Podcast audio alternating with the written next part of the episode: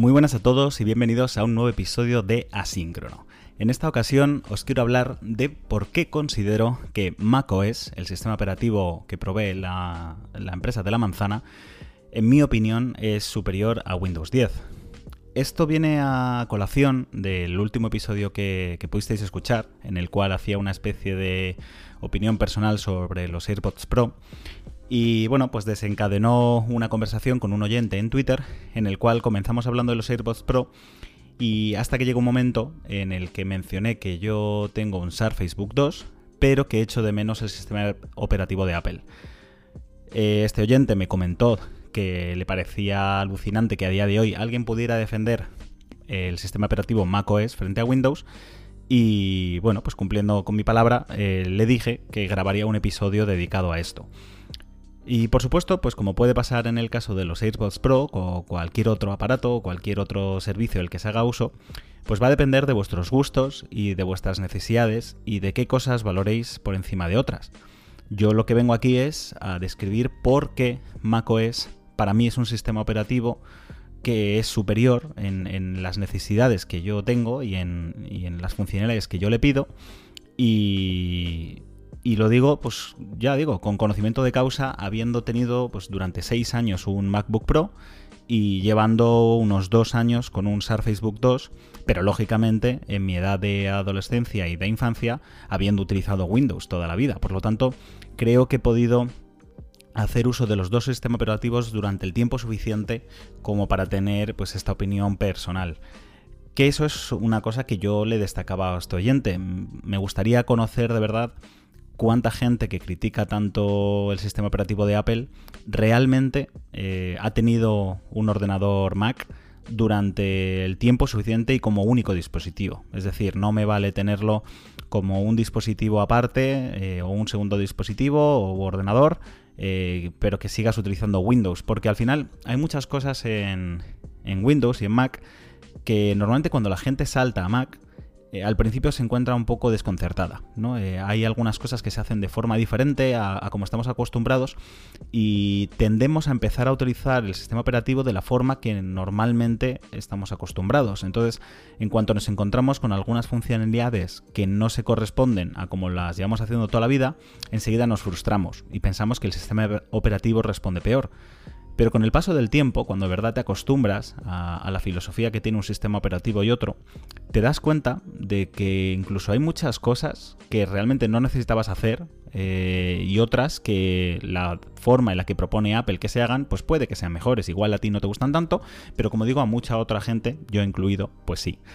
Eh, esto lo digo porque me acuerdo perfectamente de, cuando mi madre, por ejemplo, empezó a, utilizar un ordenador Mac que empezaba a, hacerme una serie de preguntas y, yo le contestaba, te prometo que nunca he tenido necesidad de hacer eso que, me estás pidiendo. No sé por qué tienes esa necesidad eh, y, yo no la he tenido durante mis años de, experiencia. Entonces, son muchas cosas en las que efectivamente hay que cambiar el chip en la forma de utilizarlos. Pero como digo yo, pues lo que quiero hacer hoy es un poco enumerar esas razones eh, o esas funcionalidades que yo he hecho mucho de menos. Yo lo he comentado muchas veces. Eh, compré el Surface Book 2 porque creo que es un ordenador genial, la verdad. Creo que es de los ordenadores más versátiles que hay, eh, sobre todo cuando salió hace ya, hace ya bastante tiempo. Y bueno, pues tengo una calidad de materiales impresionante, un teclado que es excelente, además me ofrece una pantalla táctil que a mí me gusta porque siendo compatible con el stylus puedo utilizarlo para aplicaciones como Photoshop, esta pantalla la puedo extraer, le puedo dar la vuelta, que es algo que utilizo mucho por las noches para ver series, donde quiero liberarme de este teclado y quiero poder utilizar esa capacidad táctil para pues, navegar cómodamente por Netflix o por Amazon y, ver simplemente contenido, ¿no? Y centrarme en el contenido y no tener ese teclado, como digo, pues entre la pantalla y yo. Y. Pero. Pues como siempre digo, Windows yo creo que es un sistema operativo que, funciona, que, es bastante mejor de lo que era hace unos años, pero sigo preguntándome cómo puede ser eh, que de verdad haya gente a la que le enamore. O sea, yo creo que al final todos conocemos la historia de, cómo Microsoft se hizo grande y al final Windows es un sistema operativo que, entre comillas, se nos, se nos impuso. No había mucha alternativa. su expansión fue tan eh, rápida y tan brutal que al final pues todos hemos acabado utilizando Windows pues porque no había otra opción. Eh, pues, aquellos aventurados acaban instalando Linux, pero al final si te sales de lo que utiliza el 90% de la gente, eh, empiezas a encontrarte en serios problemas. Por lo tanto, pues, pues todos, cuando compramos un ordenador, venía con Windows instalado, es lo que estamos acostumbrados a utilizar, y en parte por eso creo que también nunca han tenido una necesidad imperiosa de mejorar en exceso el sistema operativo y muchas de las funcionalidades que incluían al final eran funcionalidades traídas de, Mac OS X en su momento, eh, pero que llevaban ya mucho tiempo. Eh, yo ya digo, mis primeros pasos con, Mac, con un iBook G4, empecé a alucinar con todas las cosas que podía hacer los Mac. Y voy a hablar pues de estos, como ya digo, seis años que yo pasé con un MacBook Pro y de cosas que me acostumbré a utilizar y que ahora he hecho mucho de menos. Lo primero que destacaría, sin duda alguna, es el rendimiento y optimización del sistema operativo. Yo cuando compré el Surface Book 2, teniendo en cuenta que era un ordenador eh, seis años más reciente que mi MacBook Pro eh, de 2012, eh, pues claro, lo primero que esperaba es que el sistema operativo fuera a volar, ¿no? Yo dije, bueno, si tengo un ordenador que, cuyos procesadores son bastante más potentes, tengo una gráfica que debe ser como 10 veces eh, más capaz que la de mi Mac, pues lo primero que debería notar es que el sistema operativo va a volar, ¿no? Eh, es algo que yo noté cuando compré el MacBook Pro. Es verdad que era el primer ordenador que yo tenía con memoria SSD y eso es uno de los mayores avances que ha habido nunca en, yo creo, en los últimos años, sobre todo en los ordenadores. El, poder contar con un disco duro SSD hace que las aplicaciones eh, se abran casi de forma instantánea, que el arranque del ordenador también sea muy rápido. Y por lo tanto, pues, pues igual la diferencia no tenía que ser tanta, pero es que directamente no noté mejoría. Noté que el sistema operativo iba igual, pues tardaba lo mismo en arrancar, las aplicaciones más o menos se abrían con la misma velocidad, e incluso eh, noto que hay cosas que va peor. Sobre todo cuando navego, eh, la fluidez del navegador a la hora de avanzar por páginas o a la hora de navegar por determinadas carpetas, de arrancar algunas aplicaciones. Sobre todo me pasa en YouTube también, cuando le doy a pantalla completa un vídeo, eh, al final la animación no es fluida, sino que se abre como a, pequeños mm, fragmentos, o sea, como si, como si lo hiciese por saltos, y es una experiencia que en general yo sinceramente no considero tan fluida. Y esto al final eh, tiene una explicación bastante lógica. Por un lado, que yo creo que la verdad es que el equipo de, Apple pues, invierte más esfuerzos en, optimizar el sistema operativo, pero también es parecido a lo que le sucede a Android, es la fragmentación. El problema es que cuando tú tienes que diseñar un sistema operativo que tenga que funcionar en tantos miles de dispositivos diferentes como hay en el mundo, como son los ordenadores compatibles con Windows, pues no es lo mismo que cuando tú simplemente tienes una pequeña gama de portátiles y ordenadores, como, como le pasa a Apple, y puedes diseñar tu sistema operativo específico para esas piezas que tú suministras, ¿no? Entonces, lógicamente, la optimización es mucho mejor y al final es lo que he comentado antes, es algo que la gente valorará más o menos, pero es parte de la experiencia de usuario y que a mí me parece que el navegar entre ventanas y el moverte por el sistema operativo es una experiencia mucho más fluida y mucho más gratificante que, que con Windows, que yo creo que en todo momento se nota. Es como si tuvieses un juego de ordenador y pareciese que lo hubieses configurado de una forma eh, en la cual no rinde al máximo. Es decir, que igual te has pasado con determinado filtro o con la calidad o con la resolución del videojuego y por lo tanto no corre a los frames por segundos eh, necesarios ¿no? para que la experiencia sea plena. Y esa sería pues, la principal razón que yo, que yo otorgaría como ventaja a macOS. También menos cuelgues. Eh, lógicamente no nos encontramos, como he dicho antes, en la época en la que la pantalla azul de Windows eh, pues era infamemente conocida, pero yo me he encontrado varias. En, estos dos años aproximadamente, menos de dos años desde que tengo el, el Surface Book 2, pues puedo decir que igual unas 10 veces fácil eh, habré tenido pantallas azules. Eh, incluso alguna vez, pues, eh, pues, típica nueva aplicación que instalas o algún juego que le pides más de la cuenta o un nuevo plugin que estás instalando y de repente pues, el ordenador se cuelga, te sale la pantalla azul, te pide esperar. Y sí, macOS es verdad que en alguna ocasión mm, también pues te salía la, la, rudecita esta multicolor que, estaba pensando pensando y, y, solo en casos muy extremos pues me daba por apagar el ordenador y reiniciar para que, para que volviera a poder usarlo de forma normal. Pero os aseguro pues que probablemente si en estos dos años eh, que he tenido el Surface Book la pantalla azul me habrá salido, pues como ya digo, igual pues, 10 eh, veces aproximadamente, pues igual ese es el número de veces que me pasó lo mismo con el Mac durante los seis años que lo tuve, que yo creo que es bastante diferente. Eh, luego ya como funcionalidades, una de las cosas que, también creo que es destacable es lógicamente lo que siempre se dice de Apple, ¿no? El famoso ecosistema. La integración que tiene con el resto de aparatos de, la marca. Eh, en iPhone, por ejemplo, el hecho de que tú puedas estar trabajando tranquilamente con el ordenador y que si te realizan una llamada al iPhone, eh, te suene esa llamada en el ordenador y puedas cogerla ahí, pues es bastante útil. Y sí, también hay alternativas en Windows, pero para eso tienes que tener Android, ¿no? Y si tú quieres tener un iPhone y, quieres que tu ordenador pueda hacer eso, pues eh, no te vale con, tenerlo en Windows. Tiene que ser un Android en concreto y, creo que de hecho ni siquiera todos los, los modelos lo permiten.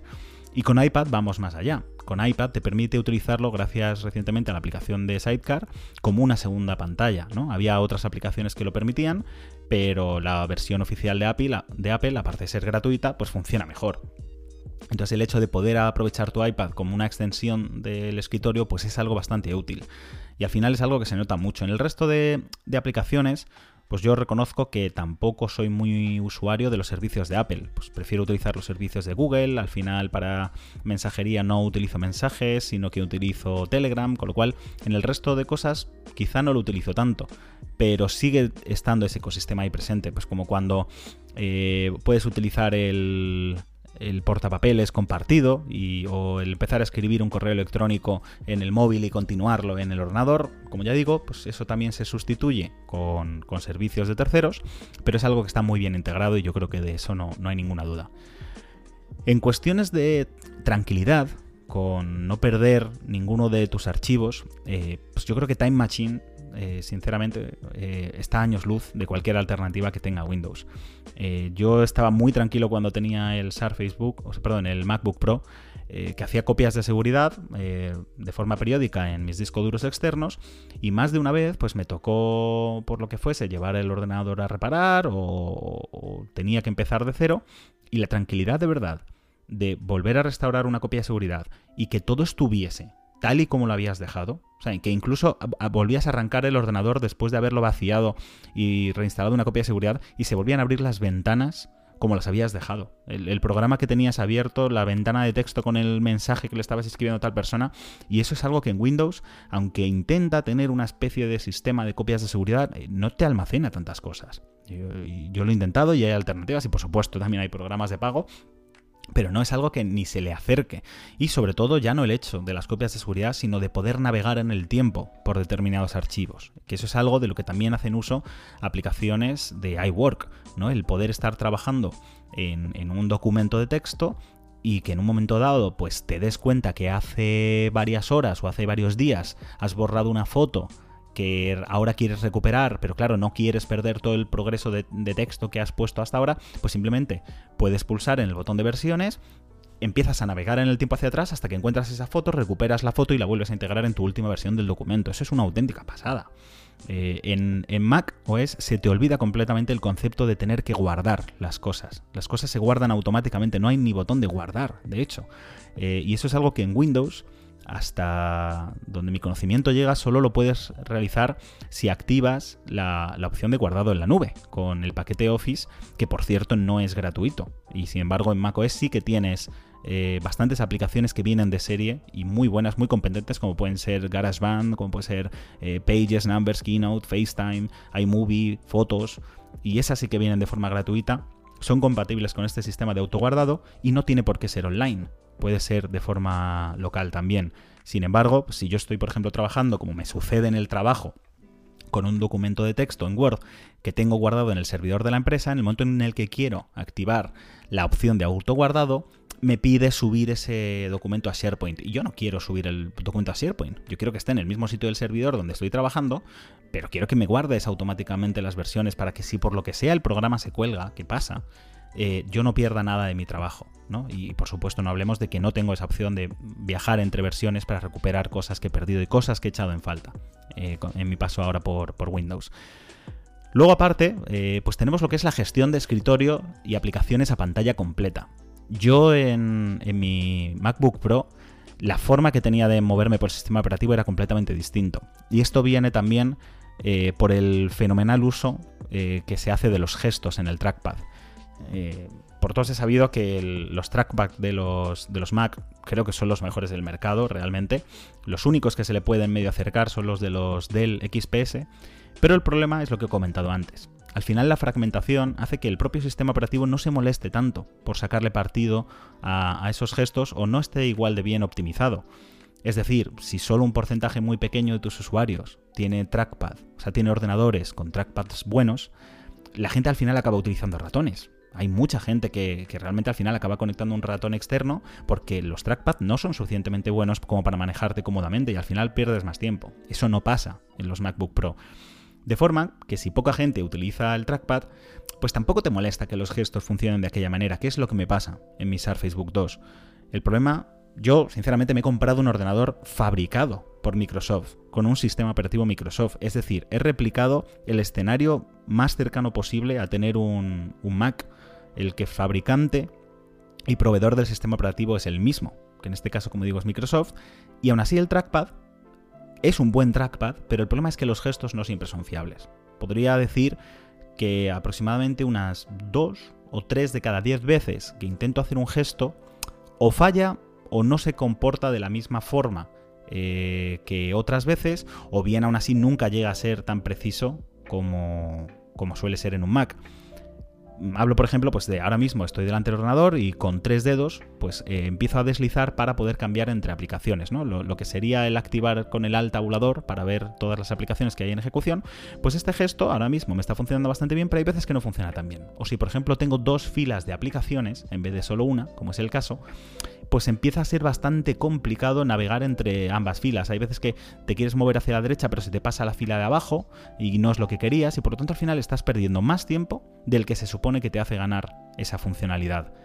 Y en el momento eh, que esto yo, pues mira, pues porque no parezca que yo aquí soy un fan de la, de la marca Apple, lo puedo comparar a lo que pasa con Siri. Siri es un, un asistente virtual que yo siempre digo que al final acaba fallando, igual no la mitad de las veces que le preguntas, pero sí un tercio de las veces. Y cuando un asistente virtual, que en teoría está hecho para facilitarte la vida y ahorrarte el tiempo de escribir la pregunta que le quieres hacer, te falla 3 de cada 10 veces, acabas por no usarlo. Ese es el problema, el que dejas de creer, de confiar en esa funcionalidad y entonces no le das uso. Y para mí eso es algo parecido a lo que pasa con, con los gestos de Windows, que son útiles, están integrados, son una copia, por supuesto, impresionante de lo que ya lleva ofreciendo macOS desde hace tiempo. Pero en el momento en el que no te das cuenta de que no, son siempre fiables, pues al final acabas recurriendo al alt tabulador de toda la vida que es más rápido y no te va a fallar. Y entonces me pasa lo mismo también con las aplicaciones a pantalla completa. Yo en el Mac todas las aplicaciones las tenía siempre a pantalla completa. Esto quiere decir que realmente es como si tuviese múltiples escritorios por los cuales yo navegaba muy cómodamente entre uno y otro. Es algo que también permite hacer Windows, pero incluso se comporta de forma diferente la, gestión que hace no es la misma y, no funciona de la misma forma. Sobre todo, además, lo notas cuando conectas una pantalla externa que al final te crea como dos escritorios diferentes. Entonces, no es lo mismo moverte entre aplicaciones si estás en la pantalla secundaria que si estás en la primaria. Es un concepto diferente y sinceramente me gusta menos. No me gusta tanto esa filosofía y, yo creo que lo que más prueba de ello es que no utilizo el gestor de, de escritorios de Windows. Siempre trabajo con un único escritorio y, sin embargo en Mac trabajaba con múltiples escritorios al mismo tiempo porque moverse entre ellos era muy fácil y yo estaba encantado con esa funcionalidad y sin embargo si en Windows no la uso pues creo sinceramente que es por algo, sobre todo yo, un usuario que estaba muy, muy acostumbrado a ello. Otro de los aspectos que, puede parecer una tontería, pero al final esto se trata de, los pequeños detalles ¿no? que hacen que una experiencia de usuario sea mejor en un sistema operativo que en otro, en mi opinión. Eh, por ejemplo, como puede ser Finder. Finder a mí, la verdad es que sinceramente me parece mejor que el, explorador de archivos de Windows. Y una de las razones por las que creo esto es por las diferentes vistas que tiene y en concreto la vista en cascada. Eh, a mí la vista en cascada de Finder me encanta, que es esta vista en la cual en vez de simplemente ir entrando de una carpeta en otra, lo que te enseña son varias columnas, en concreto suelen ser tres, aunque si vas navegando por columnas se van aumentando, navegando por carpetas va aumentando, perdón. Y de forma que si tú, por ejemplo, has entrado dentro de una carpeta que está dentro de otra carpeta de otra carpeta, llegas a un momento en el cual pues tú puedes coger un archivo y si miras a la izquierda sigues viendo en columnas las carpetas de las cuales has venido. Por lo tanto, coger un archivo o varios archivos de una carpeta y trasladarlos a otra, a otra es tan fácil como cogerlos y arrastrarlos a esas que tienes a la izquierda. Eso en Windows no se puede. En Windows al final o tienes que darle a copiar o a cortar y, o abrir otra ventana aparte eh, con la carpeta de la que venías y, arrastrarlo. Es algo, sinceramente, que es bastante eh, más incómodo, en, mi opinión. Y, no hablemos, por ejemplo, que me, viene ahora a la mente, de no poder cambiar el nombre de un archivo ah, si ese archivo está abierto. Muchas veces, pues abro un documento de Word y me doy cuenta cuando ya estoy trabajando en él que quiero cambiar simplemente el nombre del archivo porque hay gente que igual accede a esa carpeta del servidor en el trabajo y yo no quiero que vea que el archivo se llama pues plantilla prueba 1, lo que sea. Yo quiero que ya vea que esa es pues documento técnico de especificación del proyecto X, ¿no? Quiero que sepa que ya estoy trabajando en ese documento y que ya lo he titulado de una forma, pero no puedo. Me obliga a cerrar el documento de Word, cambiar el nombre del archivo y volver a abrir el documento de Word. Algo que en Mac no pasa.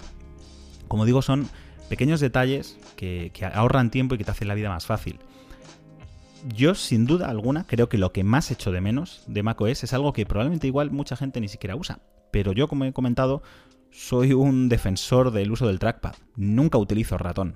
Solo en las aplicaciones de modelado 3D, que no uso tan a menudo, o en aplicaciones de, motores de videojuegos, como puede ser Unreal o Unity, en ese momento, pues por cómo están pensadas las aplicaciones, sí conecto un ratón, porque normalmente depende mucho del botón central del ratón.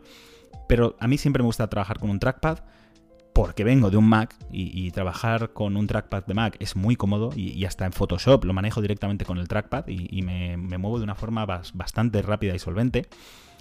Y echo de menos muchísimo un gesto que son los tres dedos para arrastrar. De hecho es una opción eh, de accesibilidad que hay que activar en los Mac, que no viene por defecto, pero que quiere decir que eh, para coger un archivo y moverlo de un lado a otro o para hacer una selección, no tienes que apretar el trackpad y entonces deslizar, sino que basta con que apoyes los tres dedos y tú empieces a deslizar. Esto también viene un poco por este toque que yo tengo en el cual no me gusta apretar el trackpad, no me gusta el clic que hacen los trackpad y no me gusta sentir algo físico debajo. De hecho, me molesta bastante que los propios MacBook Pro no puedas desactivar el motor de vibración que simula que estás pulsando un botón. Yo por mí estaría encantado de poder desactivarlo, pero no dejan. Pero me da bastante igual porque digamos que yo nunca hago clic, sino que yo hago tap.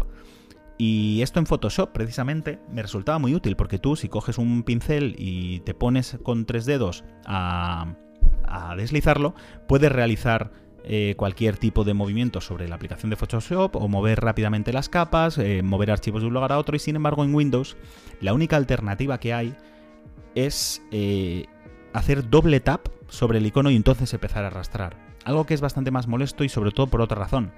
Cuando tienes un trackpad pequeño, como es el caso del Surface Book 2, el único trackpad a día de hoy que se equipara en tamaño al de los Mac es el, de los Dell, pues tú hay veces que puedes empezar a la esquina del trackpad, empezar a arrastrar el archivo, pero de repente te das cuenta de que te has quedado sin trackpad pero todavía te queda espacio por recorrer la pantalla hasta donde tú quieras soltar ese archivo. Eso en el Mac es bastante sencillo de resolver porque puedes levantar durante unos instantes el dedo y seguir arrastrando que te lo va a reconocer. Bueno, se supone que en Windows también puedes. Lo he intentado configurar de mil formas distintas y al final es imposible, porque si lo configuras de forma que sea lo suficientemente sensible para que puedas hacer eso, levantar el dedo y luego volver a mover, luego el 90% de las veces que simplemente quieres eh, seleccionar objeto, se te queda bloqueado el modo arrastrar y al final, bueno, es tal caos que al final lo único que puedo hacer es eh, pues hacerlo de toda la vida, ¿no? El, simplemente eh, pulsando y arrastrando, haciendo clic y no es lo mismo, de verdad. Y en Windows, perdón, y en Photoshop, lo mismo. Por alguna extraña razón, yo en, en macOS podía, con, mediante atajes de teclado, hacer más grande o más pequeño el pincel eh, deslizando, como digo, con tres dedos y sin embargo en Windows no me funciona, porque como tengo que hacer doble tap y luego empezar a arrastrar, Photoshop lo interpreta como que he hecho un doble clic y, me activa otra funcionalidad distinta y, me, me, molesta muchísimo. Entonces, para cambiar el tamaño del pincel al final en Photoshop en Windows, lo que tengo que hacer es doble clic, arrastrar el puntero del tamaño del pincel, que, me, que esa ventanita emergente que sale me tapa realmente el diseño detrás y por lo tanto nunca sé bien si el tamaño de pincel que estoy escogiendo es el, que realmente me convenía y eso en Mac lo hacía de una forma muchísimo más visual. Como digo, es una forma de ahorrar tiempo brutal brutal en comparación y, dependerá del uso que le dé cada uno, pero a mí me hacía la vida muchísimo más fácil. Otra opción también, por ejemplo, y otra funcionalidad que viene por defecto es vista previa y Quick Look. Por ejemplo, para mí Quick Look es uno de los, mm, vamos, de los mayores ahorratiempos que hay en, en, macOS y es esta aplicación por la cual tú colocándote encima de prácticamente cualquier archivo, simplemente presionando la barra espaciadora, se te abre ese archivo sin necesidad de abrir el programa y puedes navegar por él y normalmente hasta puedes eh, hacer zoom y llegar a, incluso casi a veces hasta a editarlo o ver más información. Yo tengo un programa eh, que se llama igual en, en Windows, que me lo instalé y que en teoría lo simula, pero no funciona igual de bien primero tarda tanto a veces en abrir que no te compensa, que el tiempo que como digo te está intentando ahorrar casi en no abrir el programa, tardarías menos abriéndolo y encima teniendo todas las funcionalidades de edición de ese programa. Y hay, otro, y hay muchos archivos que directamente no te los abre, muchos más de los que no te los abre en, macOS. Y, como digo, es una funcionalidad muy muy útil en el sistema operativo de Apple, como también lo es Vista Previa, que es eh, pues esta aplicación eh, que hace efectivamente lo que dice su nombre, que es abrir eh, muchos tipos de programas como puede ser los PDF, y para editar PDF es muchísimo más rápido que ponerte a descargar Adobe, o sea, Adobe Acrobat Reader, y que normalmente además dependiendo de las funcionalidades que quieras hacer tienes que pagar o no tienes que pagar, pero por supuesto tarda más en abrirse que vista previa y para la mayoría de funcionalidades que quieres hacer al final al, editar un PDF te vale de sobra vista previa y sin embargo pues te evita tener que eh, instalarte Acrobat Reader y es algo que tampoco tiene un equivalente en Windows.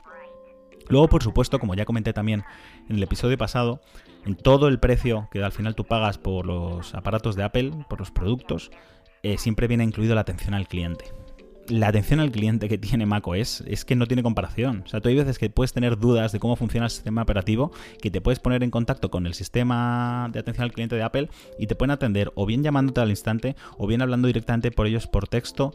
Se conectan a tu escritorio y empiezan a controlar el ordenador, te empiezan a enseñar cómo se hace eso que estás intentando realizar.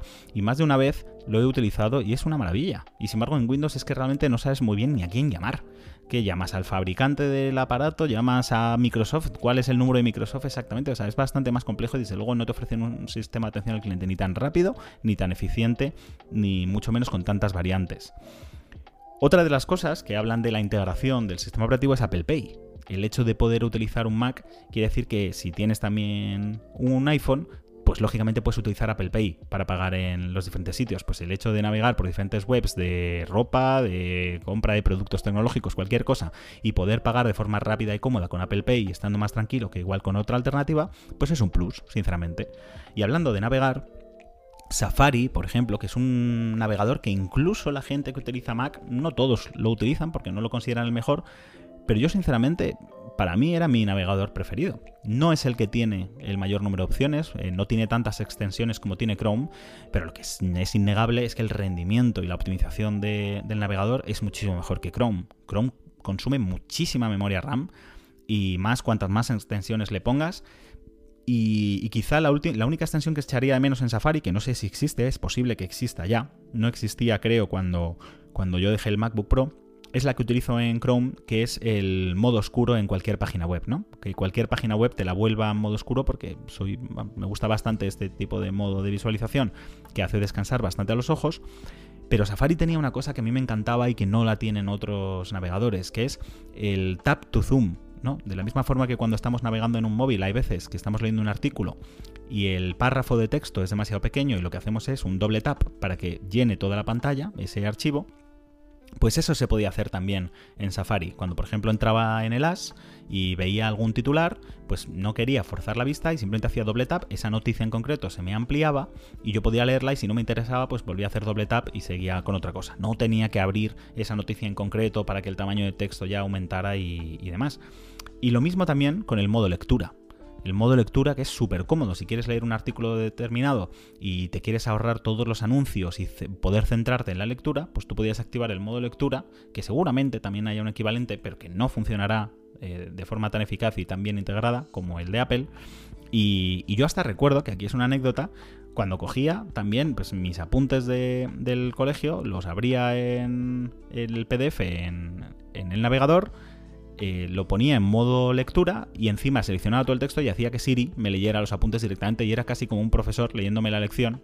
Y hubo un examen incluso que me estudié directamente así. Me hizo una única lectura Siri del texto, me fui para el examen y, así estudié. Ni siquiera lo repasé. Eh, y aprobé el examen, por supuesto, además con notable alto.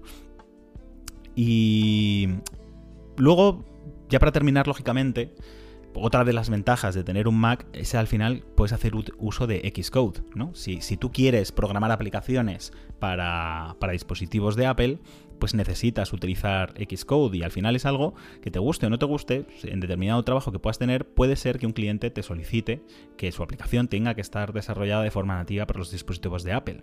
Tú, si tienes un Mac, la ventaja que tiene, que es otro de los puntos que quería destacar, es que tú puedes seguir instalándote Windows. Es decir, si tú te compras un Mac, gracias al uso de Parallels o Bootcamp, que es una herramienta gratuita que viene incorporada en el sistema operativo, puedes instalar una partición de Windows y por lo tanto pasas a tener pues lo que yo siempre he considerado que es el ordenador más compatible del mundo, ¿no?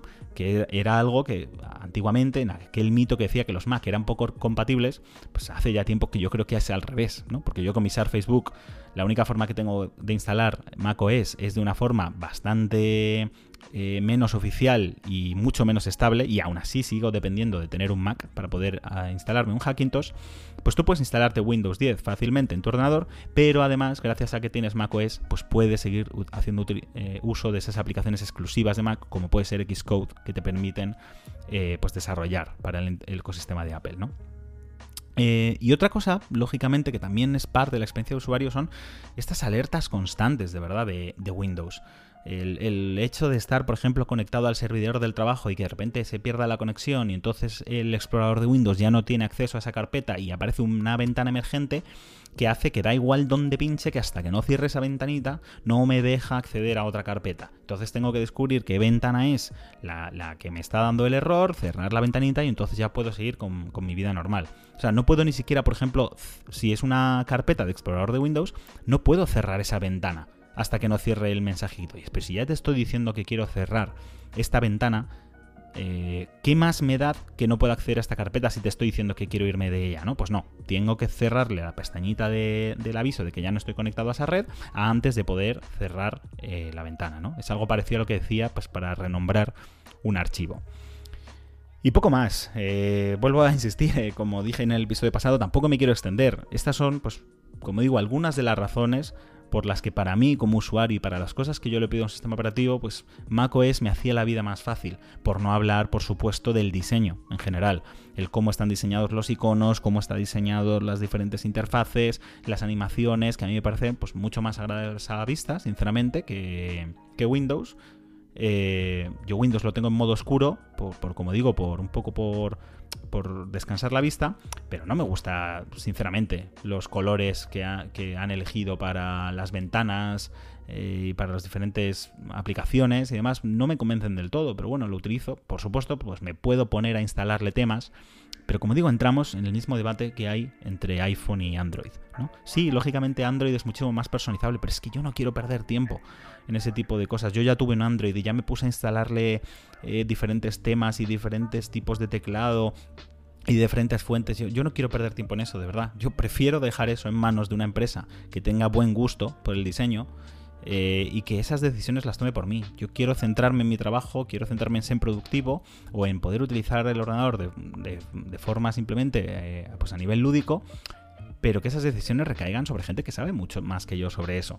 Y al final, cuantas más historias de estas acabes instalando, que es lo que me pasa en Windows, que por supuesto tengo que mencionar lo que es la seguridad, ¿no? El tema de los virus.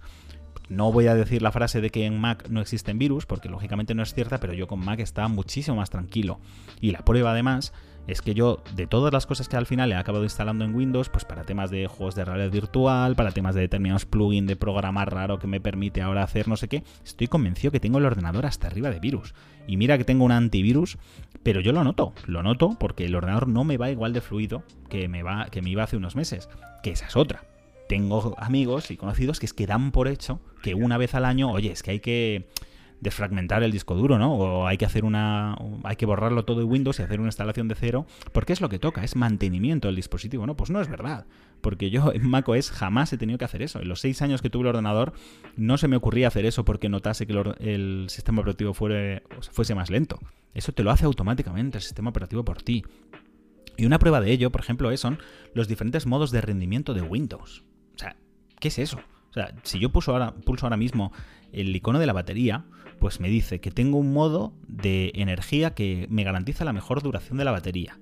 Tengo otro modo que es el recomendado. Otro modo que es el de mejor rendimiento y otro que es el de máximo rendimiento. ¿Esto qué es? O sea, de verdad, ¿esto para qué sirve?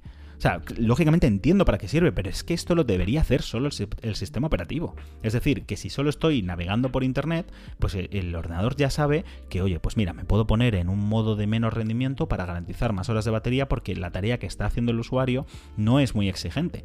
En el momento en el que abro una aplicación, más exigente, como puede ser un videojuego, pues el ordenador automáticamente se pone en modo de alto rendimiento. Eso lo hace solito eh, macOS. Y sin embargo en Windows, pues hay veces que, claro, si, yo me he puesto en modo recomendado y de repente abro un videojuego y se me olvida darle al modo de máximo rendimiento, veo que el videojuego no va tan bien y hay veces que me toca salir del videojuego, activar el modo de mejor rendimiento y entonces volver a entrar al videojuego. O sea, ¿qué, no entiendo la ventaja que puede tener de verdad hacerlo tú en vez de que te lo haga el dispositivo por ti. Porque esto es como un coche automático o un coche manual. El coche sabrá probablemente mejor que tú en qué momento toca cambiar de marcha para tener un uso apropiado del combustible y del motor del, vehículo. Otra cosa es que a ti te guste ir con el vehículo más revolucionado eh, porque sí, ¿no? Para ir más rápido, que eso es un poco lo que puede pasar el ordenador que sí, te puede gustar tenerlo en mejor rendimiento cuando estás leyendo simplemente un PDF, pero eso no quiere decir que sea lo, óptimo, ¿no? Pues son este tipo de cosas, este tipo de decisiones, este tipo de forma de comportarse el sistema operativo que son decisiones que Apple toma por ti y en el 90% de las veces las toma mejor que tú. Entonces, pues poco más. Como ya digo, no dudo que, tendré seguramente respuesta a este episodio y, con todas las razones por las cuales pues a este además oyente en concreto está en desacuerdo o le gusta más utilizar Windows. Y no pasa nada, porque en el fondo es lo que le comentaba también a él con el tema de los AirPods y diferentes productos que te puedes comprar. Al final ningún producto es mejor que otro en realidad, salvo casos muy extraños. Al final lo que existe son productos mejores para ti en concreto, dependiendo de tus necesidades y dependiendo de tus gustos. Este usuario en concreto, por ejemplo, me, mencionaba que para él el diseño no le importa nada, ¿no? Que, antes que comprarse un Mac con buen diseño, prefiere comprarse un ordenador más barato y más potente. Pues es perfectamente libre de hacer eso. Yo, mientras que el ordenador sea lo suficientemente potente para mí, pues empiezo a valorar el diseño de la pantalla de los Mac, el diseño del teclado, los altavoces del Mac que suenan como ningún otro, el tamaño y funcionalidad del trackpad. Y yo creo que, como ya dije en el anterior episodio, pues Apple es la empresa que mejores productos redondos ofrece. ¿no? Quizás sin ser nunca el mejor en nada, es el que mejor cubre todos los apartados y por lo tanto crea un producto que sencillamente te quita dolores de cabeza y hace tu vida más sencilla. Poco más. Vuelvo a insistir que próximamente esperemos que no tenga que demorarse mucho y probablemente seguirán saliendo episodios antes de esto, pero eh, tengo mucha ilusión por un episodio a tres que podamos grabar, Pablo, yo y una invitada, sobre un tema muy importante que, como digo, a mí me tiene completamente fascinado y, que yo creo que realmente va a generar mucho revuelo y va a ser un episodio largo, completo y un debate hasta moral y filosófico. Así que nada, si os ha gustado este episodio, eh, pues que, eh, manteneos atentos y os agradeceríamos incluso si, nos queréis dejar una reseña de 5 estrellas en iTunes o la aplicación de podcast de, Apple, del móvil, si nos estás escuchando desde un iPhone, pues es tan sencillo como entrar en la aplicación de podcast, pulsas en 5 estrellas y eso nos ayuda pues a llegar a más gente y a seguir con este trabajo. Muchísimas gracias por escucharme y nos vemos en próximos episodios. Hasta luego.